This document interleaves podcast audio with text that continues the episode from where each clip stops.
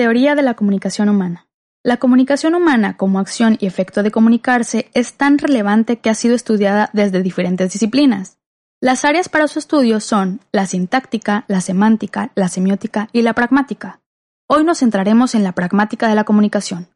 El trabajo médico-familiar se basa en el enfoque sistémico de la teoría de la comunicación humana, cuyo máximo exponente es Paul Vaslavic, quien define a la comunicación como conjunto de elementos en interacción en donde toda modificación de uno de ellos afecta las relaciones entre los elementos.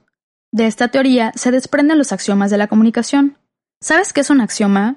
Los axiomas son verdades incuestionables universalmente válidas y evidentes, que se utilizan a menudo como principios en la construcción de una teoría o como base para una argumentación. Los axiomas de la comunicación humana hacen referencia a condiciones inherentes a la comunicación que siempre están presentes. Los cinco axiomas de la teoría de la comunicación son 1. Es imposible no comunicar. 2. En toda comunicación existen aspectos de contenido y aspectos de relación. 3. En toda comunicación existe una puntuación o secuencia de hechos. 4.